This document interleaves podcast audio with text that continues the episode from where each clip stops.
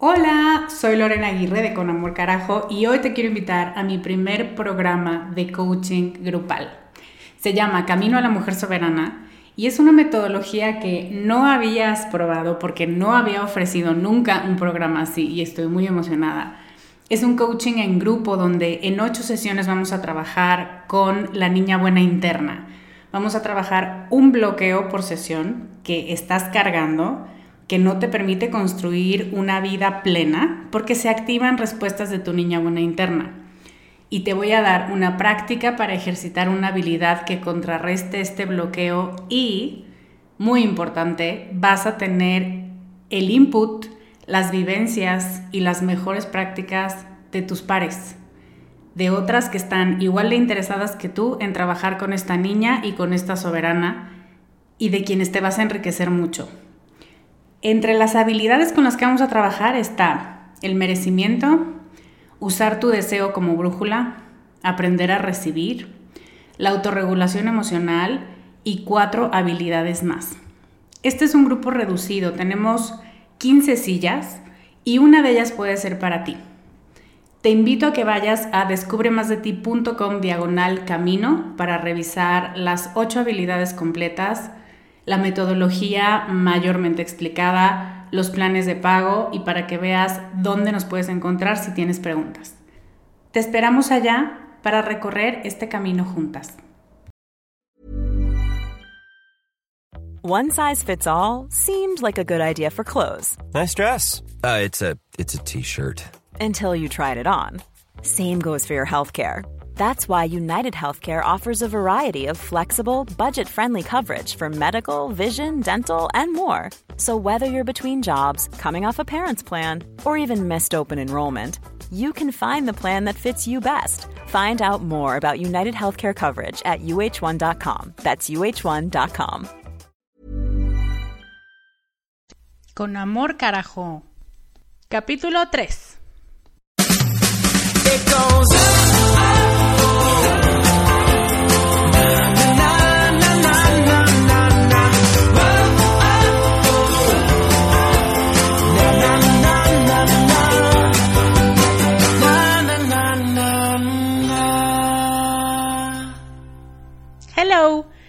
Lorena Aguirre y bienvenida al episodio 3 de Emociones Educadas. Muchísimas gracias por estar aquí. Estoy de verdad muy contenta y quiero contarte por qué. ¿Te acuerdas que la semana pasada este podcast vio la luz? Solamente fueron tres capítulos y solamente han pasado siete días y resulta que ya llevamos más de 400 descargas. Estoy impactada porque mm, no sabes lo padre que es para un autor de cualquier tipo saber que del otro lado hay alguien y que no le estás hablando al vacío. Entonces me encanta saber que esto en lo que estoy poniendo tanto tiempo y tanto empeño está sirviendo y está gustándote. Entonces te quiero dar las gracias y te quiero compartir mi emoción. Y pasando a el tema de hoy, quiero decirte que el capítulo 3 es muy importante para tu salud mental, sobre todo en estas fechas. Porque con todo esto del 14 de febrero, pues llega la época de cuestionarnos sobre el amor y las relaciones, aunque seamos las haters más grandes, ¿no? Y, y sí, la verdad es que es un poco difícil cuando estás sola o cuando acabas de cortar o cuando lo que sea. Entonces, quiero platicar algo contigo. Cada vez hay más aplicaciones para encontrar tu disque media naranja en Internet. A mí me llegan mensajes de una que la he bloqueado no sé cuántas veces, que jamás me suscribí, pero que en algún lado le di clic malamente y me siguen llegando mensajes que fulanito fulanita me quieren conocer y yo digo, ah, qué estrés. Y es virtualmente imposible salir de ahí, ya mandé muchos mails, lo que sea. Pero como esa, cada vez salen más. Y también cada vez son más las treintañeras desesperadas, incluso las veinteañeras, ¿eh? Desesperadas por no tener una relación seria. Más bien por no casarse. Cuando no tienes pareja, todo esto de las aplicaciones y de tus amigas casándose, ¿eh? pues sí te pega. En este programa vamos a hablar de cuatro preguntas muy importantes y como siempre no comunes que tienes que hacerte sobre conseguir pareja. Vamos a revisar los errores que cometemos cuando estamos buscando a esta famosa media naranja, que en alguna conferencia que fui muy buena de un doctor decía que nunca la vamos a encontrar porque al final es toronja, por esa diferencia que hay entre hombres y mujeres y que queremos encontrar justo lo que nos hemos imaginado y pues no, la vida no es así. Y te voy a dar algunos consejos para dejar de sentir la presión social de cambiar de estado civil. Si sabes de lo que te estoy hablando, si tienes en el fondo de tu corazón un malestar originado por este tema de tu estado civil, entonces comencemos. Como este tema es de los favoritos de las revistas del corazón, que yo no entiendo el corazón de quién, pero así les llaman, me pareció interesante empezar con las típicas preguntas que te hacen en los tests que eh, son como los horóscopos y algo de lo que te dicen tiene que pegar. Entonces, tengo tres preguntas para ti. ¿Quieres una relación estable más que nada en el mundo? ¿Pasas más tiempo pensando en cuando tengas una relación que en el presente? ¿Te desesperas, sufres, lloras o ya te diste por vencida aunque no lo digas en el tema del amor? Amiga, sufres del síndrome de solteritis. Sí, es un mal de nuestros tiempos que toma su nombre del griego que significa inflamación por causas de soltería. Es una dolencia que se caracteriza por pensamientos repetitivos y normalmente fatalistas sobre tu vida amorosa. Puede que hayas llegado a pensar bueno, pues no pasa nada, tal vez no me case nunca, pero inmediatamente hiperventilas y tu ritmo cardíaco parece tocado por tambores africanos, y es un mal que cada vez ataca a más mujeres fregonas, listas y nobles. ¿Te suena? Si respecto a este tema te preguntas con frecuencia qué está pasando o qué estás haciendo mal, déjame decirte que esas preguntas no te van a llevar a ningún lado.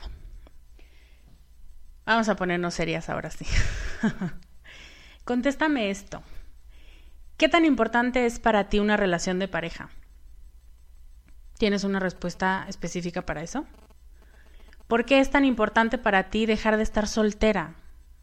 ¿Qué es lo que sientes que vas a ganar o qué es lo que sientes que estás perdiendo al estar soltera? ¿Has pensado que puede no ser por los motivos correctos?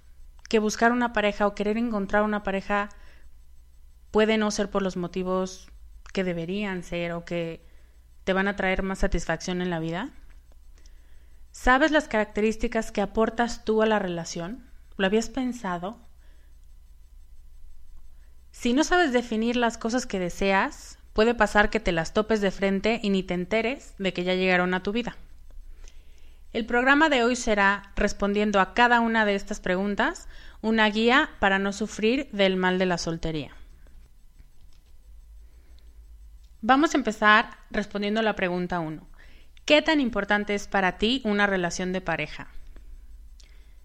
Y esto se trata de identificar qué sientes sobre estar con alguien, porque saberlo te puede ahorrar muchos malos ratos, muchos corazones rotos, muchos Kleenex gastados y mucha sensación de que no estás haciendo que funcionen tus cosas o tus relaciones en general en pareja. Tú y tú en una relación son dos personas diferentes y son complementarias. Eres tú cuando te mueres de la risa con tus amigas, cuando tienes una idea brillante en el trabajo y cuando cuidas con mucha paciencia a tus sobrinos. Lo único que pasa es que tú, yo en pareja, cierro comillas, es un outfit que no has usado. Tal vez nunca, tal vez no bien, tal vez nunca lo has sabido usar. Lo importante de este primer punto es entender que estar en una relación de pareja es una maravilla, un rol complementario a tu rol de mujer fregona. No es que seas fregona por estar con alguien, sino que eres fregona y punto. Y estar con alguien que sabe quién eres y que te valora por eso es todavía más fregón. Hay un experimento que hizo un psicólogo que no me acuerdo su nombre porque soy mala para nombres y fechas, pero bueno, lo importante es que dice que no pienses en un oso blanco. Entonces yo te digo, no pienses en un oso blanco. Tú, del otro lado de este micrófono, no pienses en un oso blanco. ¿Quieres que te digan qué estás pensando? Creo que nunca habías pensado en un oso blanco hasta que te dije que no lo pensaras.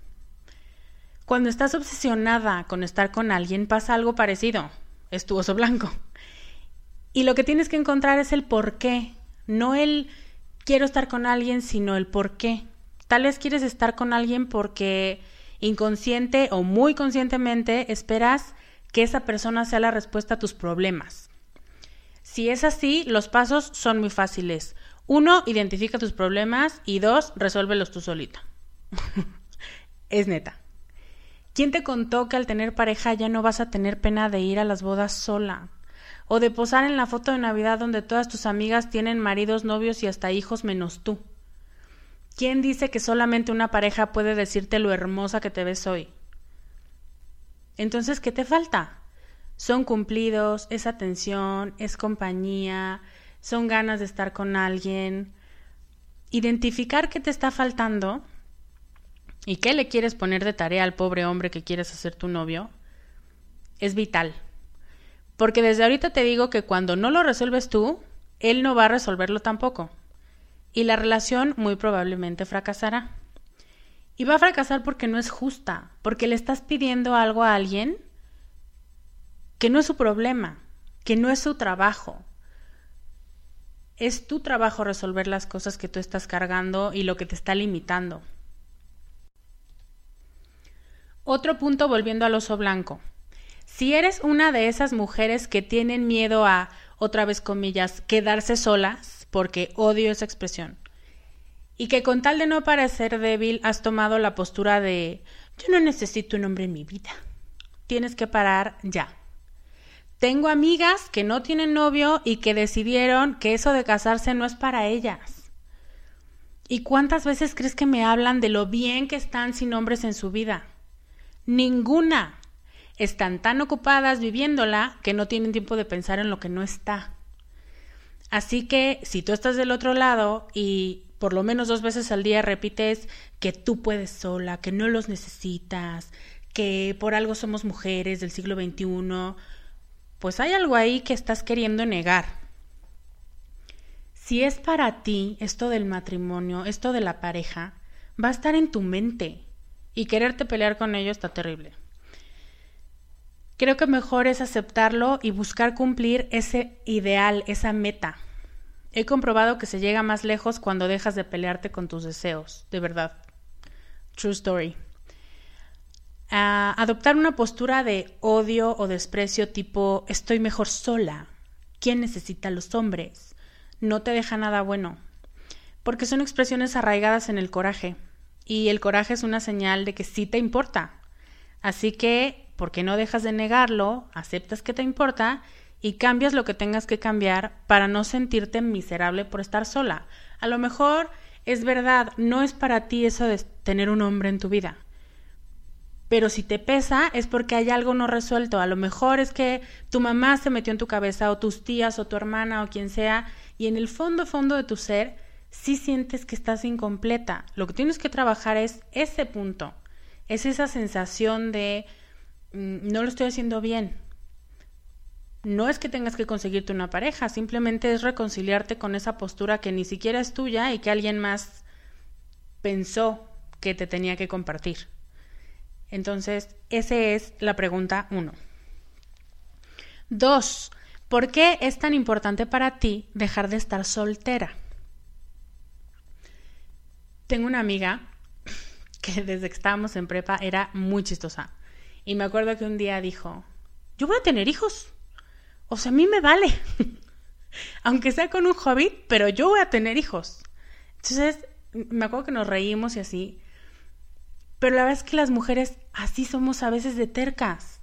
O sea, con un hobbit ya parece. Por supuesto que después de ahí tuvo puros novios extranjeros y la verdad bastante guapos. Entonces, no, lo que decían no era verdad. Pero solemos ser muy tercas.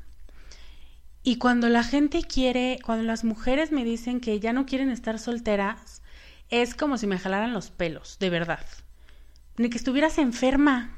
O sea, ya no quiero tener influenza es similar a ya no quiero estar soltera o qué.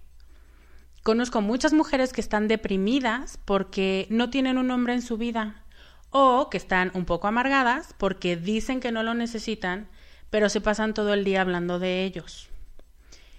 Creo que el error está en que solemos asociar nuestra autoestima, nuestro valor y nuestra felicidad con el hecho de tener a alguien en nuestra vida o no, de tener pareja o no.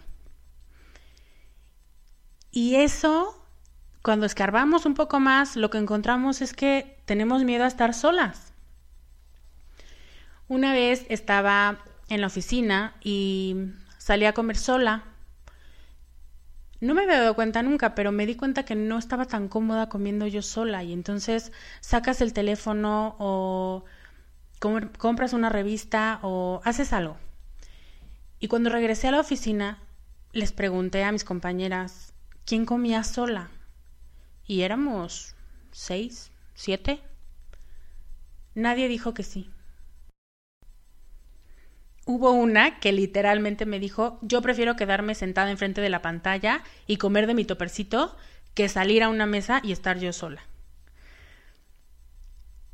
Y creo que tenemos una idea equivocada sobre la soledad.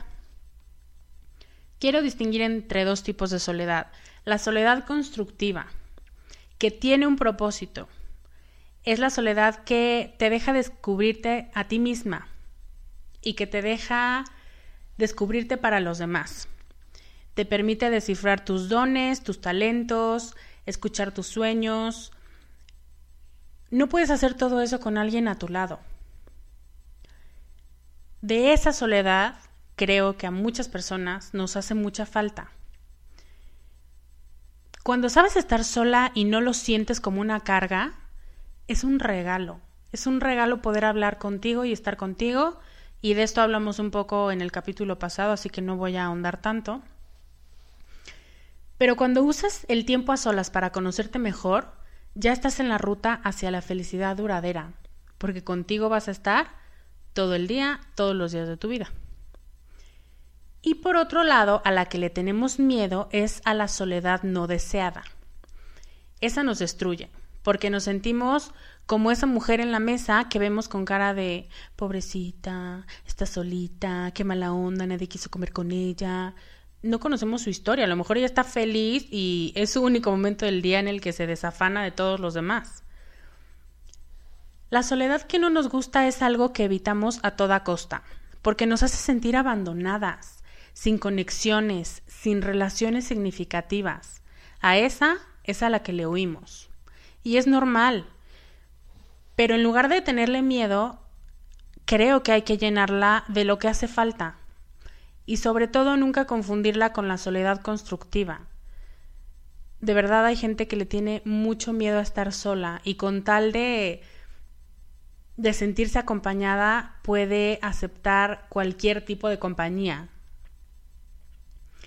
Si vas a buscar pareja solamente para sentirte acompañada, es casi seguro que tu relación de pareja, cuando la tengas, fracasará, porque ese no es el fin de tener una pareja. I'm Sandra, and I'm just the professional your small business was looking for. But you didn't hire me because you didn't use LinkedIn jobs. LinkedIn has professionals you can't find anywhere else, including those who aren't actively looking for a new job but might be open to the perfect role, like me. In a given month, over 70% of LinkedIn users don't visit other leading job sites. So if you're not looking on LinkedIn, you'll miss out on great candidates like Sandra. Start hiring professionals like a professional. Post your free job on linkedin.com/people today. Pregunta 3. ¿Has pensado que quieres tener a alguien en tu vida, pero no por los motivos correctos? Si tienes más de 30 lo sabes. El mercado es competido. La presión social es fuerte y a veces nos rompe. Pero necesitas poner en práctica dejar de escuchar lo que te dicen los demás, que también lo hablamos la sesión pasada. Sentar las expectativas que tú tienes para ti y no apresurarte en una decisión que va a colorear el resto de tu vida. Y sí hablo del resto de tu vida y sí soy consciente que sueno como abuelita, pero la verdad es que sí soy una firme creyente de las relaciones para toda la vida. Conozco a alguien que camino al altar, de verdad, literal, del brazo de su mamá, le dijo, pues yo no me preocupo, porque si no funciona, para eso existe el divorcio. ¿qué crees que pasó? Efectivamente se terminó divorciando en menos de dos años. Entonces yo te diría, tomémonos en serio esto de elegir pareja. Existe el divorcio, sí, claro, pero con él vienen una serie de vivencias dolorosas en muchos aspectos. Sí, legales, económicos, pero sobre todo afectivos. Porque en el fondo a fondo, y lo digo con muchísimo respeto y tengo muchas clientes divorciadas, al final divorciarte es un proyecto fracasado, por eso es que duele tanto porque tendemos a pensar que nosotras somos las fracasadas, no que fue el proyecto, sino nosotras por habernos metido ahí. Así que prevenir y entender por qué estamos haciendo lo que estamos haciendo, por qué nos vamos a casar con alguien, por qué vamos a elegir a alguien para después pensar en casarnos con alguien, es clave. Aquí es donde te quiero decir algunos errores que cometemos al elegir pareja. Elegir el que los demás quieren. No tienes idea de cuántas mujeres profesionistas y brillantes y que considero muy inteligentes están muy al pendiente de si su mamá o sus amigas o sus primas aprueban al nuevo galán. Nunca lo entendí a los 15 años, no lo entiendo a mis 30 porque al final, quien va a vivir con esa persona eres tú. Quien va a padecerla o a disfrutarla eres tú. Y que yo como amiga te dé mi opinión no va a cambiar la interacción que tienes con esa persona. Y este error lo cometemos muchas veces cuando tenemos muy bajo nuestro volumen y estamos muy preocupadas por lo que nuestro entorno quiere para nosotras. Porque claro, piensas, mi mamá quiere lo mejor para mí. Y entonces confías más en la intuición de tu mamá que en la tuya. Y lo cierto es que la intuición de tu mamá le va a servir a ella o le ha servido a ella en su vida. Pero si tú no ejercitas la tuya, nunca va a poder ayudarte en el futuro y para esta situación concreta de pareja no la estás poniendo en práctica tampoco. No estás preguntándote a ti si esa persona con la que estás o con la que quieres estar cumple con las expectativas de vida que tú quieres o que tú has pedido. Otro error, elegir el que nos aguanta. Otra vez paréntesis. Tenemos una noción a veces tan negativa y tan irreal de nosotras mismas que pensamos que otra persona nos va a hacer casi que un favor fijándose en nosotras, porque somos impacientes, porque somos súper celosas, porque todos tus novios anteriores te han dicho algún error de tu personalidad o algún defecto que tienes y eso va mermando tu autoestima y tu autoconfianza, sobre todo tu autoconfianza. Entonces, pues ya esperas al que te aguante y al que no te deje al primer berrinche o al que ojalá que no se dé cuenta que eres así de mandona. Y lo que pasa ahí es que empezamos a formar una personalidad que no somos y empezamos a engañar a la persona que queremos que se convierta en nuestra pareja o ya nuestra pareja real. Porque tenemos mucho miedo a presentarnos como realmente somos, porque en el pasado no hemos tenido buenas experiencias, porque nadie nos aguanta. Ese es otro error. Otro error, elegir el menos peor. Esto es una cosa horrible. Es el caso de la señora que dice, sí me pega, pero me pega poquito. Y entonces yo digo, ¿cómo? No se trata de que te pegue poquito, no se trata de que pues es el que más me quiere. No se trata de vivir una vida a medias, no se trata de elegir una pareja que pues sea trabajadora y ya. O sea, tienes que tener una claridad de quién quieres que te acompañe en tu vida, de qué necesita tener esa persona, de en qué circunstancias tú eres más vulnerable y necesitas que él sea más fuerte. Todas esas cosas solamente las aclaras tú. Entonces, que tengas a las personas enfrente y tengas que sentirte obligada a elegir el menos peor, pues ni que estuviéramos en las elecciones. Otro punto, perdón por los perros, no son míos. Elegir a alguien mientras estamos enamoradas. Tú sabes que el enamoramiento es una idealización de la persona, de la relación, del amor. Y entonces imaginamos que todo siempre será miel sobre hojuelas. Y eso es tan dañino como el primo contrario, que es una postura donde buscamos cualquier cosita mínima que fulanito hace mal para bajarnos de la nube y empezar a boicotear la relación. Pero un poco de eso hablaremos la próxima semana, así que tampoco voy a ahondar mucho. Pero el error es elegir a alguien mientras estamos enamoradas. Otro punto, no querer ver sus defectos. Podría entrar en el anterior, de hecho lo tenía en el anterior, de elegir a alguien enamorada, pero este merece un punto aparte. Pensamos que cuando conocemos a alguien y todo está yendo muy bien, si hacemos notorios sus errores, vamos a terminar dejándolo. Y ese es un pensamiento instintivo, es de supervivencia, es darwiniano. Si tiene algo demasiado pesado para que tú lo toleres, ¿por qué te quedarías con él? O sea, lo que estás diciendo es que si ya te paras a pensarlo, a lo mejor lo empiezas a dudar. Con mucha frecuencia ponemos en pausa nuestro sentido común. Y también es importante que te diga que ver los defectos no quiere decir que automáticamente lo vas a votar. Ver sus defectos solamente te hace dejar de pelearte con la realidad, aceptar lo que es y trabajar para cambiarlo. Ya si no cambia, entonces sí puedes tomar una decisión, pero no se trata de tirar relaciones, hombres y tu propio proyecto de vida a la basura. Se trata de mantener los ojos bien abiertos y de cambiar lo que no te gusta. Porque a veces pienso que somos como los bebés o como los niños chiquitos, como de dos años o así, que se tapan la cara con, los, con las manos, se tapan los ojos con las manos y creen que ya desaparecieron, porque como ellos no ven, creen que tú tampoco los ves. Ay, qué ternura, ¿no? Pues sí, da ternura cuando tienes dos años, pero no cuando tienes treinta.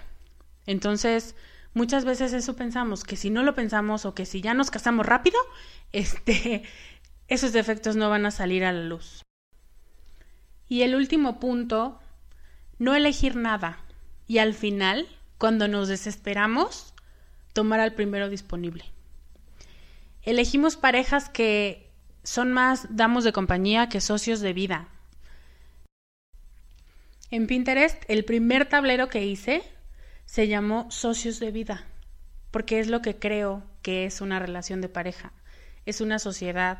Y si cuesta trabajo separarte de una sociedad mercantil, comercial, pues claro que pega más deshacer una sociedad en donde están involucradas emociones y proyectos de vida. Y claro, después de estos errores, no es de extrañar que meses después las cosas no sean tan felices ni para ti ni para él. Sin duda, después de tomar una decisión tan importante como quién te va a acompañar por el resto de tu vida y fundamentarla en cualquiera de las causas anteriores, como están destinadas al fracaso de alguna manera, pues te sientes fracasada, te sientes sola, desesperada, y en algún momento de todo el proceso donde piensas no tengo a nadie, empiezas a pensar tontamente que puede ser que nunca tendrás a nadie, que no te mereces a nadie y que no hay hombres buenos. No sé cómo llegamos a eso, pero normalmente ese es el proceso de pensamiento. Y te deprimes o te amargas. Qué horror, ¿no? Lo cierto es que tu estado civil no puede estar ligado a tu estado de ánimo, mucho menos a tu autoestima. Identifica, por favor, si lo estás poniendo en la misma bolsa y sácalo cuanto antes. Última pregunta. ¿Sabes las características que aportas tú a la relación? Ayer hablaba con una de mis alumnas en el colegio y cuando le pregunté cómo te describes, se quedó en blanco y me puso los ojos como plato. Y me dijo, nunca lo había pensado, Miss. Entre más trabajas en conocerte a ti, más fácil será que encuentres una pareja que también quiera conocerte, así como eres, sin que tengas que cambiar nada para gustarle. No sé si lo leíste porque creo que fue viral en algún momento en Facebook, pero hay una carta de un papá que te voy a poner el link en las notas del programa, donde el papá cuenta que se encontró en Google, que metió en Google How to, y la primera pregunta que encontró respondida fue How to keep him interested, cómo mantenerlo interesado. Y a partir de ahí, el Señor hace toda una carta donde dice, no es tu trabajo mantenerlo interesado. Tu trabajo es mantenerte a ti fuerte y buena y ya sabes, cosas muy bonitas que dice un papá. Y creo que tiene toda la razón. Así que este es el momento cursi pero cierto. Tienes que enamorarte de ti primero, entender quién eres, entender cuáles son tus grandes dones, identificar tus defectos y modificarlos para que no te pesen a ti, no cambiar por alguien. Cuando cambias por alguien, irremediablemente vas a regresar a donde estabas antes, cuando pierdas el interés en ese alguien, de verdad. Lo he visto muchas veces.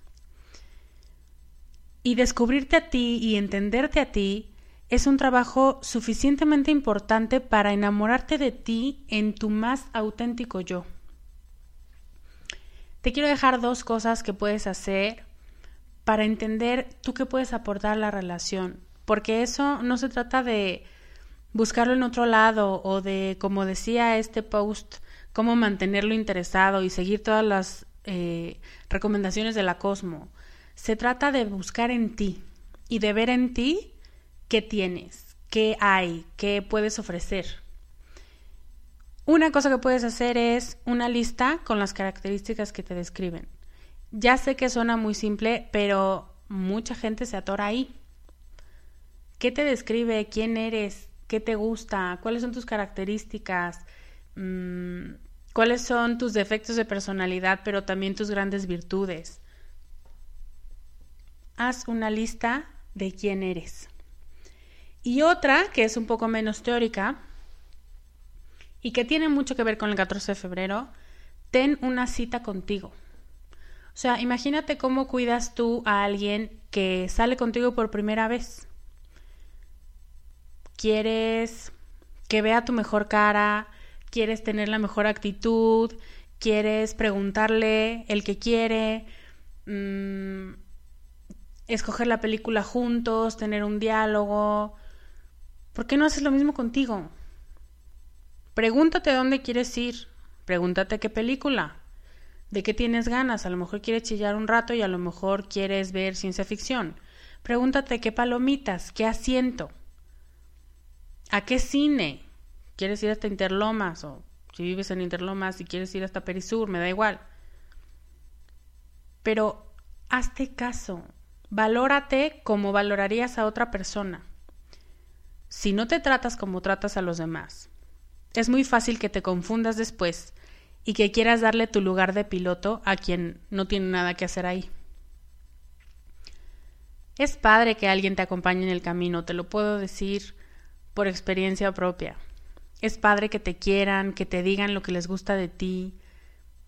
Es una experiencia muy bonita. Pero no puedes esperar que alguien más vea lo que tú eres antes que tú. Así que mis cuatro consejos para el Día del Amor para ti son 1. Identifica lo que sientes sobre tener o no una pareja. 2. No le tengas miedo a la soledad constructiva. 3. Identifica qué te mueve a desear una pareja. Y 4. Enamórate de ti. Yo ya hablé mucho y ahora te toca a ti. Quiero que me digas en los comentarios con cuál de los puntos te identificaste más. ¿Cuál es tu miedo? ¿Cuál es tu confusión más grande respecto a este tema? ¿Y qué vas a hacer en tu date contigo? Espero que este capítulo te haya dejado pensando en otro modo de ver el amor, que era toda mi intención. Muchísimas gracias por escucharme. Sé que tienes muchas opciones para dedicarles tu tiempo y es un honor que hayas elegido escucharme a mí. De nuevo te doy las gracias por esas más de 400 descargas. Ahora solo te quiero pedir un favor. Por favor, deja un review. iTunes pone en su página principal los podcasts que tienen más reviews y eso hace que este programa y el mensaje que este programa tiene pueda ser visto por más personas. Di algo, lo que sea, sobre este capítulo, sobre los anteriores, sobre mí, sobre los temas. En fin, tú sabes cómo son las reseñas, te lo enseñaron en secundaria. Puedes encontrar las notas del programa en descubremasdeti.com diagonal podcast 3 y ahí voy a poner los links a, a, la carta del papá y si se me está olvidando alguna otra y por supuesto el link para valorar el podcast. Yo soy Lorena Aguirre, te deseo un excelente fin de semana, lo anticipo lleno de corazones y peluches, ni modo, apechuguemos. Y te veo la próxima semana con más consejos para la felicidad. Bye. Gracias por escuchar el podcast de Descubre en descubremasdeti.com.